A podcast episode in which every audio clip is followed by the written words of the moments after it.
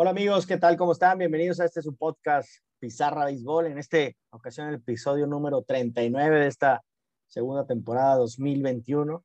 Y bueno, pues en este, en este episodio platicaremos de, de varios temas importantes que han sucedido o que sucedieron durante la semana. En esta ocasión mi buen amigo eh, y compañero aquí del podcast, Quaker, no estará con nosotros. Sin embargo, bueno, pues ya, eh, nos acompañará en el siguiente episodio. Hubiera estado interesante poder comentar y poder debatir algunas cosas en cuanto a las opiniones que tenemos, que seguramente opiniones distintas en algunos temas que están sucediendo en ligas mayores. Sin embargo, bueno, eh, eh, trataré de, de, platicar los temas eh, que han sucedido esta semana y bueno, pues ahí les dejaremos el podcast para saber si, si ustedes están de acuerdo en algunas decisiones de ligas mayores o no. Bueno, arrancamos con lo siguiente.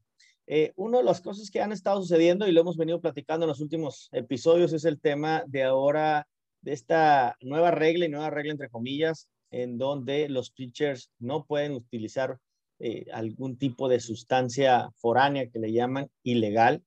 Y pues bueno, pues esta semana empezó la, ahora sí que la era de los castigos o la etapa de las sanciones, que serán donde los pitchers utilicen algún tipo de sustancia ilícita, bueno, pues será suspendido del juego y tendrán 10 juegos eh, de castigo.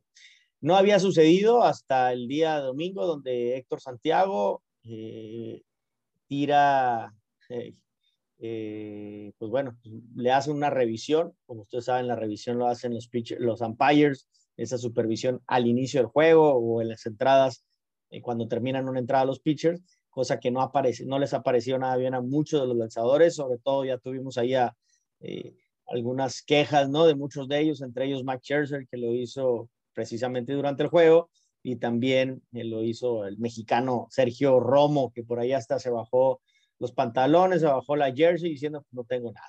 En el caso de Mark, en el caso de Mac Scherzer, pues fue un dato más curioso porque Joe Girardi, el manager de Filadelfia, solicitó precisamente a los umpires eh, una revisión adicional porque eh, Max Scherzer estaba quitando la gorra, tocándose mucho el cabello y se pensaba que pudiera tener algún eh, tipo de sustancia eh, precisamente en el cabello o en la gorra, algún tipo de gel, cosa que no fue así. Sin embargo, pues Max Scherzer molesto, pues se armó de palabras ahí junto con su coach de picheo y Joe Girardi en contra de Jordi Hardy por este tema. Y creo que con mucha razón, creo que a nadie nos gusta ver cómo eh, los lanzadores tienen que pasar por este proceso vergonzoso de revisión. Y más allá, también el que un manager del equipo contrario tenga que hacer una solicitud a los umpires para que revisen este, al pitcher. Pues, esto puede, pudiera entenderse también como una estrategia para sacarlos de control, ¿no? Eh, a los pitchers y eso, por supuesto, pudiera afectar en un momento dado pues el juego mental, ¿no? De los pitchers, sobre todo cuando están tirando un, muy buen juego, un juego de calidad, eh, pues bueno, que sea un distractor para ellos y este, pues que puedan utilizar los, los, los managers contrarios. Ojalá que la MLB pueda resolver esta situación y, pues que haya un castigo también, una sanción, a lo mejor eh, que cuente como alguna, un challenge, que tome un desafío, que tome el equipo contrario al momento de solicitar esto y bueno, pues que si no, si se le ve que no, no tiene ninguna sustancia el pitcher, bueno, pues se le afecte también al, a quien solicitó dicha supervisión. En fin, porque además de que lo puede solicitar el, eh, perdón, el manager, pues los umpires lo están haciendo constantemente, no solamente en la entrada del juego, sino por, en, las entradas y en el bullpen también hay supervisores, incluso en el clubhouse y en el, en, en el hay supervisores de grandes ligas. Vamos a ver, no ha, sucedido, no ha sucedido más con esta excepción de Héctor Santiago que eh, el día domingo eh, le encontraron una sustancia ilegal Héctor Santiago, que picha para los Marineros de Seattle, pues bueno, está suspendido, fue suspendido por 10 juegos y eh, expulsado de ese juego. En fin, pues bueno, eh, sin embargo, pues una de las notas curiosas es que seguimos con un porcentaje muy bajo a pesar de esta, en esta última semana en donde ya hubo sanciones. Si bien es cierto, los pitchers sí bajaron sus revoluciones en cuanto a la rotación de la pichada, ¿no? Un Garrett Cole que tiraba 2.500 está tirando 2.300, sin embargo es muy buena, eh, muy buen spin rate que tienen, eh, que tiene Garrett Cole, eh, pero bueno, ha bajado, si no drásticamente, ha bajado considerablemente pero no así tampoco ha, subido considerablemente el tema del bateo, porque nos mantenemos también en un porcentaje muy bajo en bateo colectivo, 238, solamente superado por aquel 237 del, de 1967.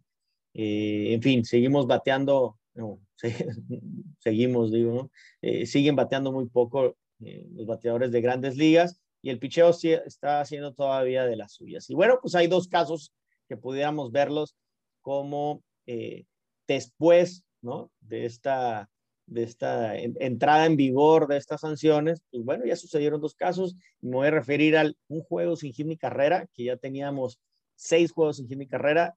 Eh, empatamos ahora, se empata el tema de juegos sin hit ni carrera eh, en la historia de grandes ligas, con siete juegos sin hit ni carrera. Y estamos hablando de que en la era moderna, pues estamos empatando en la era moderna. El récord todavía en toda la historia de grandes ligas, pues data ya de 1883 con 8, donde hubo 8. Y bueno, pues en esta ocasión el equipo de los Cachorros de Chicago hace la hazaña, ¿no? Hace la, hace la hazaña en un juego sin hit ni carrera combinado con cuatro lanzadores. En esta temporada los, los juegos sin hit ni carrera son empatados eh, con siete, como ha sucedido en el año 1990, en el 91, sucedió en el 2012 y en el 2015. Imagínense, o sea, la era moderna estamos empezando que es de 1903 para acá. Bueno, pues en aquel entonces, en el 1900, 1884, eh, se sucedió esa temporada de ocho eh, juegos sin gimnasio y carrera. Bueno, este juego combinado de los Cachorros de Chicago se dio con cuatro pitches, como que le comentaba, en contra de los Dyers de Los Ángeles y en casa de los Dodgers de Los Ángeles, en donde los Cachorros de Chicago, bueno, pues de la mano de Zach Davis, que tiró seis entradas completa, eh, permitiendo cinco bases por bolas, cinco bases por bolas, solamente cuatro ponches, pero bueno, eh, se fue básicamente con 94 pichadas y Dave Rose lo que hizo es llamar a su bullpen, que es un bullpen de los mejores en grandes ligas, un gran bullpen en los Cachorros de Chicago. Y bueno, se trajo a Ryan Tepera, Andrew Chafin y Craig Krimble, el, el gran cerrador está tirando muy bien esta temporada. Y bueno, concluyeron las, las otras tres entradas. Cada uno recibió o permitió una base por bola, por lo que empatamos también, o se empató el récord de ocho bases por bolas eh, en un juego sin hit ni carrera. Desde aquel juego sin hit ni carrera de Edwin Jackson, bueno, pues que también otorgó ocho bases por, ocho bases por bolas. Este, en esta ocasión también sucedió. Eh, pues fue un gran juego de los Cachorros de Chicago, enfrentando a un gran equipo, los Dodgers de Los Ángeles, con un buen line-up. Y bueno, en, en, les van y tiran un juego sin hit ni carrera. Y fue el último juego sin hit ni carrera. Que el, bien, ahí está la otra historia. El último juego sin hit ni carrera que fue proporcionado en contra de los Dodgers fue precisamente los Cachorros de Chicago y fue en Los Ángeles. Jake Arrieta tiró ese juego sin hit ni carrera.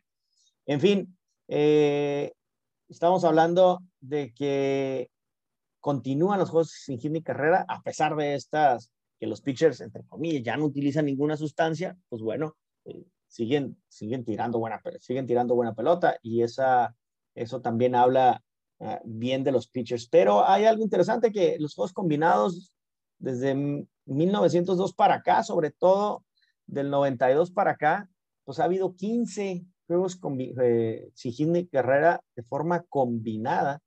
Eso habla que no es fácil, por supuesto, tirar un juego sin y Carrera combinado en cuatro lanzadores, pero pues sí nos da una señal de que eh, en la era moderna, pero sobre todo en estas últimas dos décadas, ha generado eh, sí, las últimas dos décadas, tres décadas, eh, el picheo abridor pues tiene un promedio de 5.1 entradas eh, lanzadas, lo que estamos hablando de que por allá de 1940, 1950, el promedio de, la, de, que, de los pitchers tiraban 7.3, 7.2, perdón, entradas lanzadas en promedio. Entonces, bueno, pues ahora ha sido un béisbol de, de muchos relevos, ¿no? En donde los pitchers no tienen una gran profundidad, simplemente eh, el que tire seis entradas,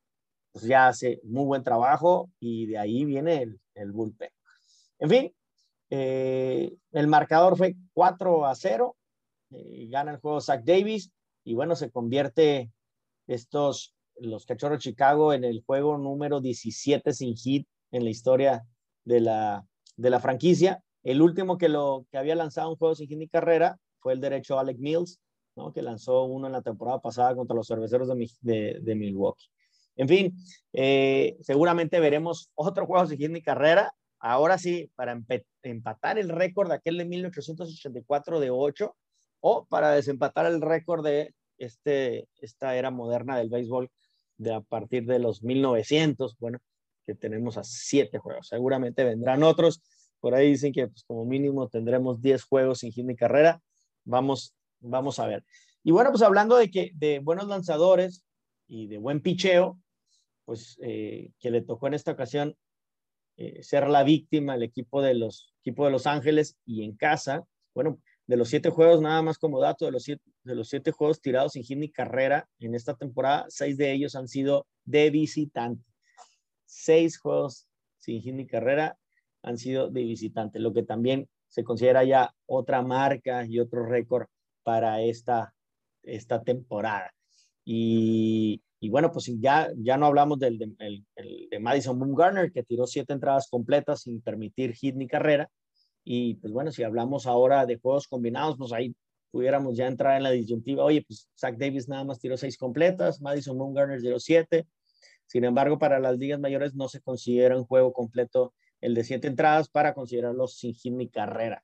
Pero bueno, pues pasa como una muy buena hazaña, un gran logro de Madison Bumgarner y estaríamos hablando de, de, ocho juegos sin hit carrera, pero solamente siete de manera oficial. Y como les decía, después de esta era de sanciones con el tema de las sustancias ilegales, pues otro que comete que realiza una gran hazaña. Creo que yo, creo yo, es una súper hazaña. Si es complicado hacer un juego sin hit ni carrera, creo que lo que consiguió Aaron Nola del equipo de los Phillies de Filadelfia es pues un súper récord. Después desde 1970, después de 1970, nadie en la historia había recetado 10 ponches de manera consecutiva. Pues Aaron Nola lo consigue este abridor de los Phillies de Filadelfia, lo consigue en contra de los Mets, precisamente de visitante, de visitante allá en el City Field. Y bueno, eh, empata al grande este, Tom Seaver, ¿no? Al Salón de la Fama Tom Seaver desde aquel año de 1970. Imagínense ponchar a 10 bateadores de forma consecutiva. Tom Seaver lo hizo al final del juego. Concluyó sus 10 ponches y concluyó y cerrando el juego. Eh, para una salida completa. Aaron Nova lo, consigue en, eh, arrancando el juego. Los primeros 10 bateadores que enfrentó, los primeros 10 ponches. Estamos hablando de que eh, no sucedía desde aquel del año pasado, precisamente, en abril del año pasado, cuando Tyler Alexander estaba en Colorado, bueno, consiguió nueve ponches en el 2020. Max Scherzer también lo consiguió en el 2015, Doug Fister en 2012, nueve, que precisamente es el récord allá en la Liga Americana, nueve, nueve ponches consecutivos. Aaron Haran en el 2012 también lo hizo nueve, Ricky Nolasco 2009, Jake Peavy en el 2007 y desde 1884, bueno, pues Mickey Wells. Fíjense, es, todos estos son los que se habían acercado a nueve pitchers, pero ningún otro había llegado al récord de Tom Seaver. Bueno, Aaron estuvo a nada de poder eh, eh, eh, desempatar este récord de Tom Seaver enfrentando a, su onceavo, bateador, que era Pete Alonso. Y bueno, pues lamentablemente ahí Pete Alonso le conecta este, un batazo hacia el, hacia el jardín, siendo el primer hit. Y bueno, pues no pudo ponchar al número 11, que lo haría rebasar y ser el único, quedarse con el único récord de 11, 11 hits de manera, de 11, perdón, 11 ponches de manera consecutiva. Si una, digo, al final de cuentas Aaron Nola terminó con 12 ponches, solamente le conectaron dos hits y no permitió carrera, sin embargo no pudo eh, aparecer ahí en el récord, no lo ganó. Eh, y si podemos hablar de que estos, estos pitchers de ahora, eh, que por supuesto con mucha velocidad, eh, pues, básicamente el aumento de ponches año con año ha sido, ha sido pues de una manera este, común o es común que año con año aumente, por supuesto, el número de ponches, pero también el de velocidad de los pitchers. Y, y no es para menos que Aaron Noda haya podido eh, estar pichando no solamente lanzamientos con velocidad, sino también estar colocando muy buenas eh, pichadas en las esquinas, eh, también utilizando mucho su, slider y su cambio. Eh, bueno, pues Aaron Nola consigue empatar el récord de Tom Seaver de sus 10, 10 ponches consecutivos después de 51 años cuando los Mets de Nueva York fueron y visitaron a los padres de San Diego y bueno, pues Tom Seaver consigue eh, ese, ese récord y ahora pues se, se empata. Felicidades a Aaron Noda, a los Phillies de Filadelfia, que, que bueno, pues a pesar de eso, los Phillies de Filadelfia siguen batallando en esa división este, una división este pues muy compleja, muy complicada, no están jugando buena pelota, los Mets son los que juegan mejor pelota. Eh, en un momento más vamos a platicar un poquito de los, de los standings, de cómo están, cómo están los standings en grandes ligas y cuáles son los equipos que están jugando mejor pelota. Y bueno, de alguna forma algunos que ya se posicionan ahí en, en, las divisiones y con las posibilidades, por supuesto, de previo al juego de estrellas, ya ir pensando en las posibilidades de o vender o comprar jugadores para la que resta de temporada y poder estar, eh, entrar en la ruta de buscar un boleto a postemporada. Y bueno, otro tema ahí que sucedió en la semana, eh, no menos importante, por supuesto, porque se trata de una de un de rivales de división eh, oeste. Ahí me va a hacer falta y Quaker para que seguramente estaría muy contento de, de poder mencionar ahí algunos datos que, que, haya visto en la serie donde se enfrentaron los padres de San Diego contra los Dodgers de Los Ángeles, en donde los padres de San Diego, pues bueno, ganan los tres juegos en San Diego, eh, llevan ya cuatro juegos de forma consecutiva ganándole los, a, los, a los Dodgers de Los Ángeles, pero de los últimos ocho juegos ha ganado siete y la serie anual, ahorita, los, eh, hasta el momento, que son 19 juegos a, nivel, digo, en toda la temporada, los pares San Diego tienen una ventaja de 7 ganados y solamente 3 derrotas contra el equipo de Los Ángeles. Y bueno, sucedió que en esta, en esta serie en San Diego, eh, los padres de San Diego se llevan los tres juegos, pero de una forma categórica, en donde ganó básicamente desde que empezó la primera entrada de, del primer juego de lunes y concluyó la serie el miércoles ganándola, o estarla ganando siempre. Los Ángeles nunca se fueron arriba del marcador.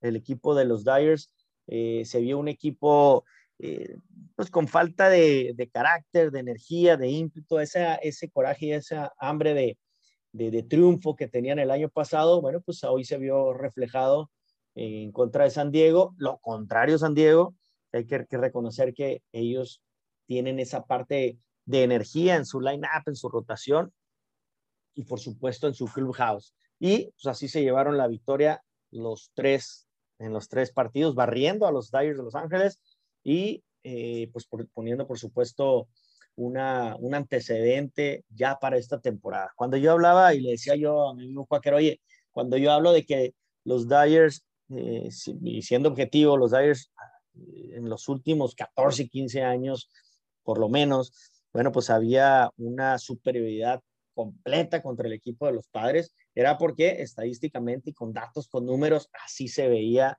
Hasta el año pasado, en la barrida de los playoffs, todavía los eh, de Los Ángeles, pues tienes una superioridad de, de todos esos años, ¿no? En series anuales, eh, en carreras anotadas, en fin, básicamente en todas las estadísticas, los Dyers eh, superiores a los, a los padres. Sin embargo, en, este, en esta temporada, con los cambios que hicieron los padres, eh, ahora en la temporada invernal, ¿no? En el off-season, pues bueno, ajustaron muy bien las piezas y traen un equipo que les ha competido muy bien.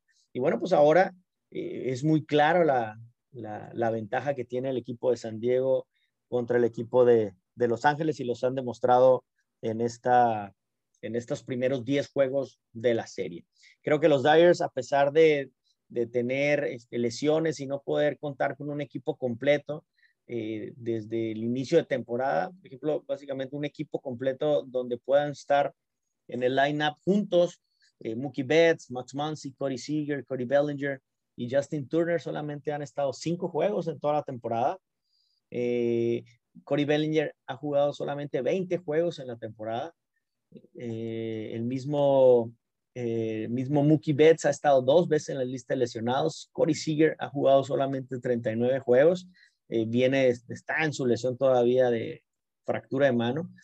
Dustin May, como ustedes saben, este, se perdió para toda la temporada. Edwin Ríos de igual forma. Corey Knebel es probable que también pierda toda la temporada. En fin, ha habido muchas bajas en el equipo de los Dodgers, sin embargo, creo que no hay justificación eh, ninguna para no poder enfrentar con el equipo que sea a, los, padres de, los padres de San Diego. Aún con todas esas este, bajas, creo que el equipo de los Dyers eh, debería de tener mejores juegos en contra de ellos, sobre todo porque son rivales de división y sobre todo porque los gigantes de San Francisco eh, que no, se, no estaban en la, en ecuación a principio de temporada, pues ya lo están. Entonces hay una, hay una, hay una carrera divisional entre tres equipos. los gigantes pues siguen ganando juegos y ahí están en, en, primer lugar, en primer lugar de esa, de esa división. Y bueno, una de las cosas que, que quería preguntarle a mi amigo Walker era que el ambiente que se vivió en San Diego fue un ambiente de serie mundial, yo no tuve oportunidad de ver los tres juegos completos, sin embargo, lo que alcancé a ver fue que era un ambiente de, serie mundial, un ambiente descontrolado ahí en el estadio y creo que pues esa energía que les inyecta el mismo equipo pues también se lo inyectan los aficionados. Nada más que yo sí quiero decirle a mi buen amigo Quaker, oye, pues ¿dónde estaban esos aficionados de los padres antes? ¿Dónde andaban? Porque ahora sí vi jerseys cafés, ahora sí se veía un estadio seguramente más dividido entre los aficionados de los Dyers y los padres. Antes, cuando jugaban las series, eran, se veía más azul el estadio, pero pues ahora, pues sí, comentarles dónde estaban, ese, dónde estaban esos aficionados. Mi Quaker, ya me contestarás en el siguiente episodio. Eh, el tema de aficionados villamelones o se están subiendo al barco ahora que tiene una temporada positiva. En fin, como sea, yo creo que los padres tienen una, han tenido una muy buena racha. A, pesar de ello, están en tercer lugar, pero sin embargo son un equipo muy, muy fuerte, muy competitivo. Y bueno, pues ya demostraron que le pueden ganar en este caso al campeón de, los Dyers de Los Ángeles. Y sí es cierto también, creo que los Dyers, a los Dyers le juegan un, todos los equipos, ¿eh? no hablo de los padres, creo que a los Dyers, eh, por ser seguramente el equipo campeón, por el equipo que decían que era el favorito, eh, le juegan con un esfuerzo extra, ¿no? Un esfuerzo extra.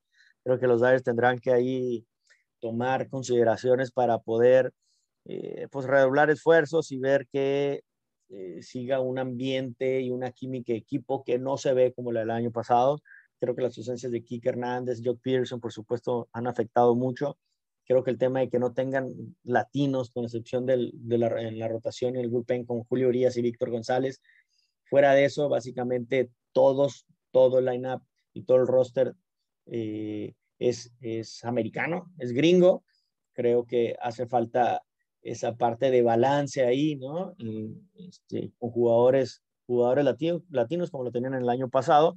Pero bueno, pues vamos a ver eh, que esa magia regrese, al equipo de Los Ángeles, pero se ve, se ve, se ve, se ve, se ve complicado con tantas ausencias y bueno, pues creo que les hace falta ahí. Tienen varios hoyos por cubrir. Con excepción de Alberto Pujols, con el tema de los latinos, ¿no? Es un, es un jugador, por supuesto, latino-dominicano que sí está con los Dodgers, pero bueno, pues ocupa ahí, ocupa ahí más, más, más latinos.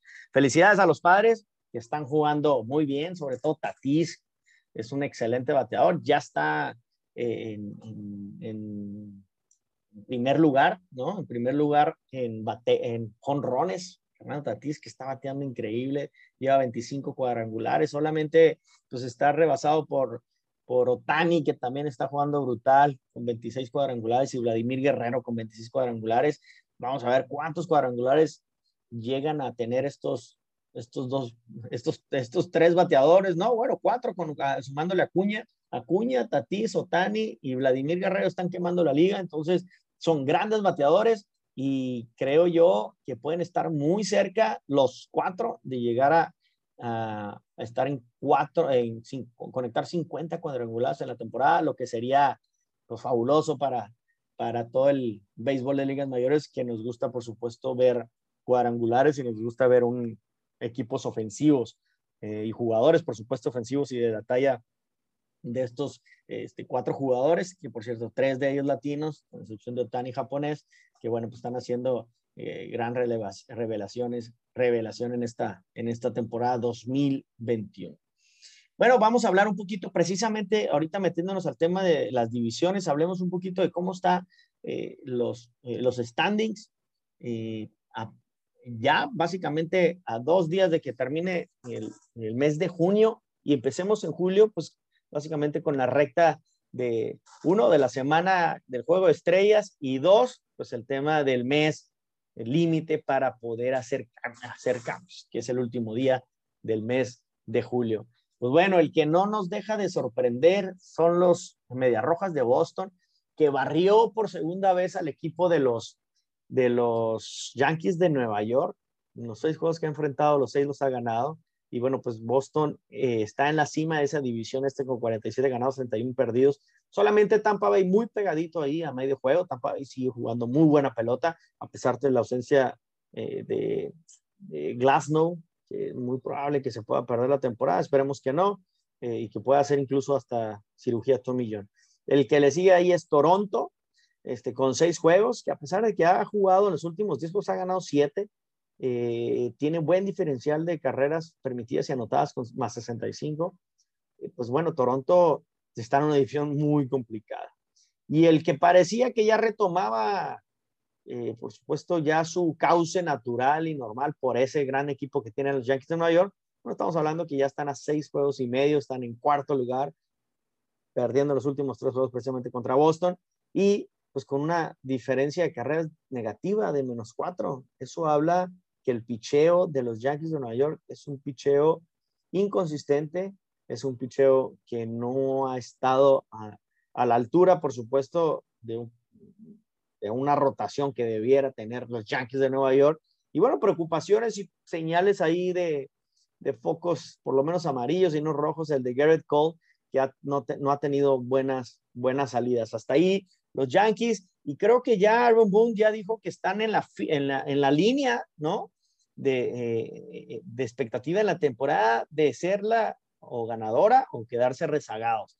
Creo que ya les marcó un ultimátum a su equipo o nos vamos por la senda del triunfo o esta temporada se nos, se nos va. Sobre todo porque eh, estamos hablando de que es una división muy competida, la división este de la Liga Americana. En la división central, los, los eh, Chicago White Sox, los Medias de Chicago, siguen con muy buen paso son el único, el único equipo de esa división con un récord, eh, récord positivo en cuanto al diferencial de carreras anotadas y permitidas, más 81. De ahí hacia abajo, ningún equipo tiene eh, eh, récord positivo, incluyendo a los indios de Cleveland, que tiene buen picheo, pero pues ya en la, en la estadística nos dice que su picheo está fallado, tienen menos tres y también el bateo, porque no ha sido un equipo constante. Sin embargo, está a dos juegos y medio los indios de Cleveland y ese son los únicos dos equipos que tienen un récord positivo en esa,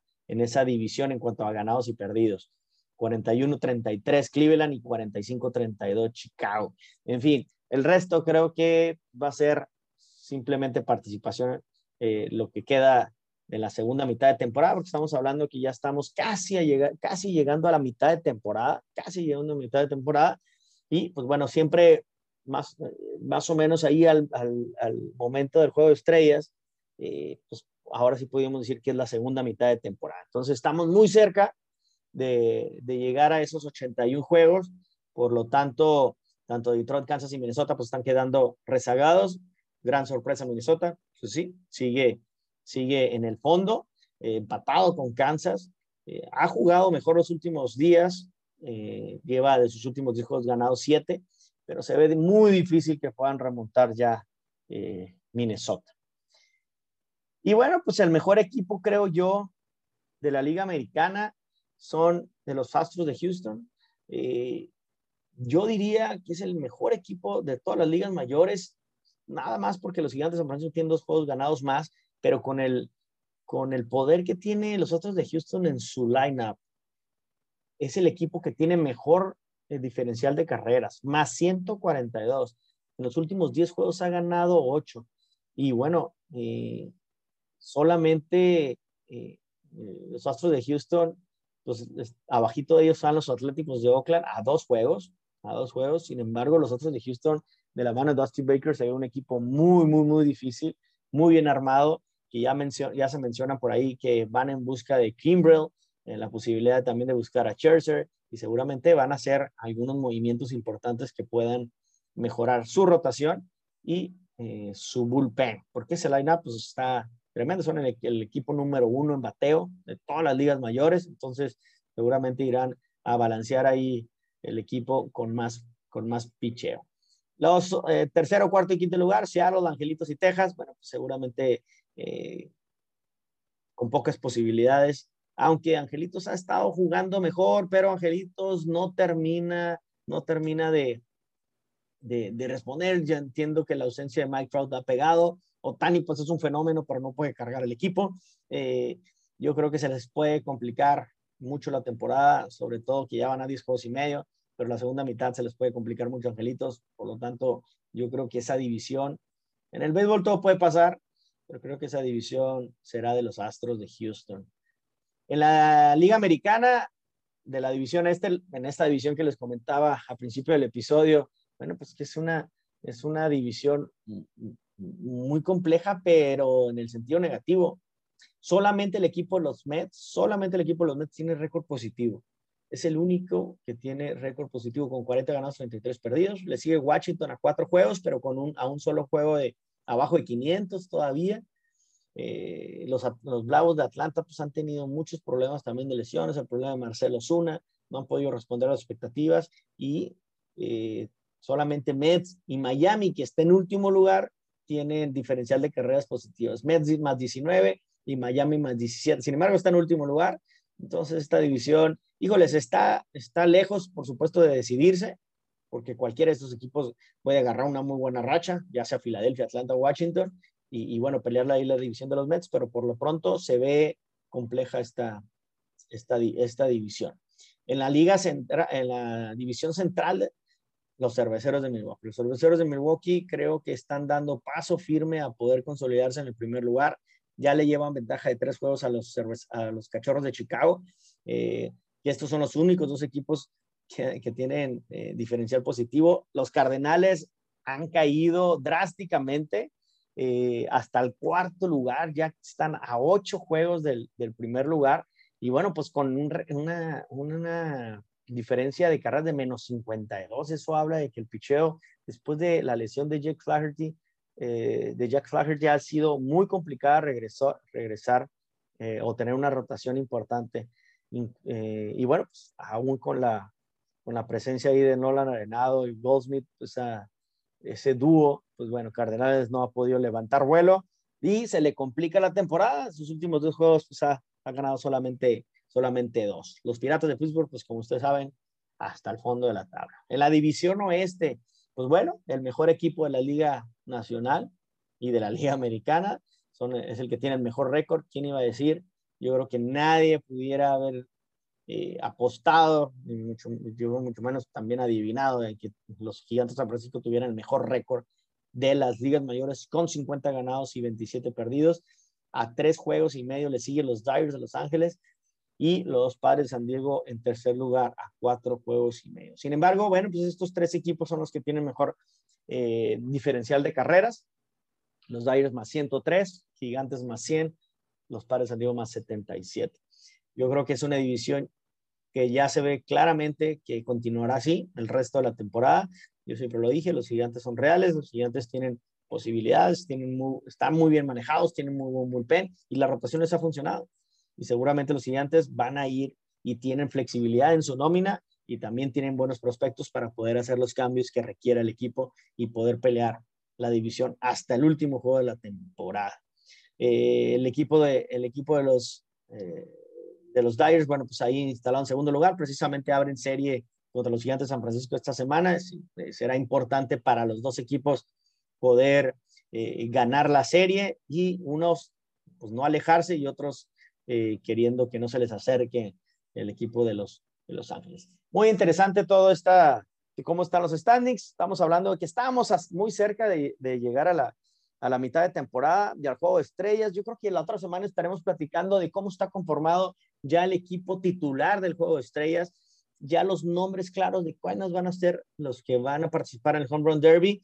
Y bueno, eh, haremos seguramente un corte de caja de lo que ha pasado eh, en esta primera parte de la, de la temporada. Bueno, pues eh, por esta ocasión será todo lo que, todos los temas ahí que tenemos pensado o que vimos durante la, durante la semana. Eh, seguramente eh, la siguiente semana también nos traerá muchas, muchas, muchas este, noticias y novedades. Amigos, pues nos vemos la siguiente, en el siguiente episodio. Ya será el episodio número 40. Que la pasen bien. Buena semana a todos.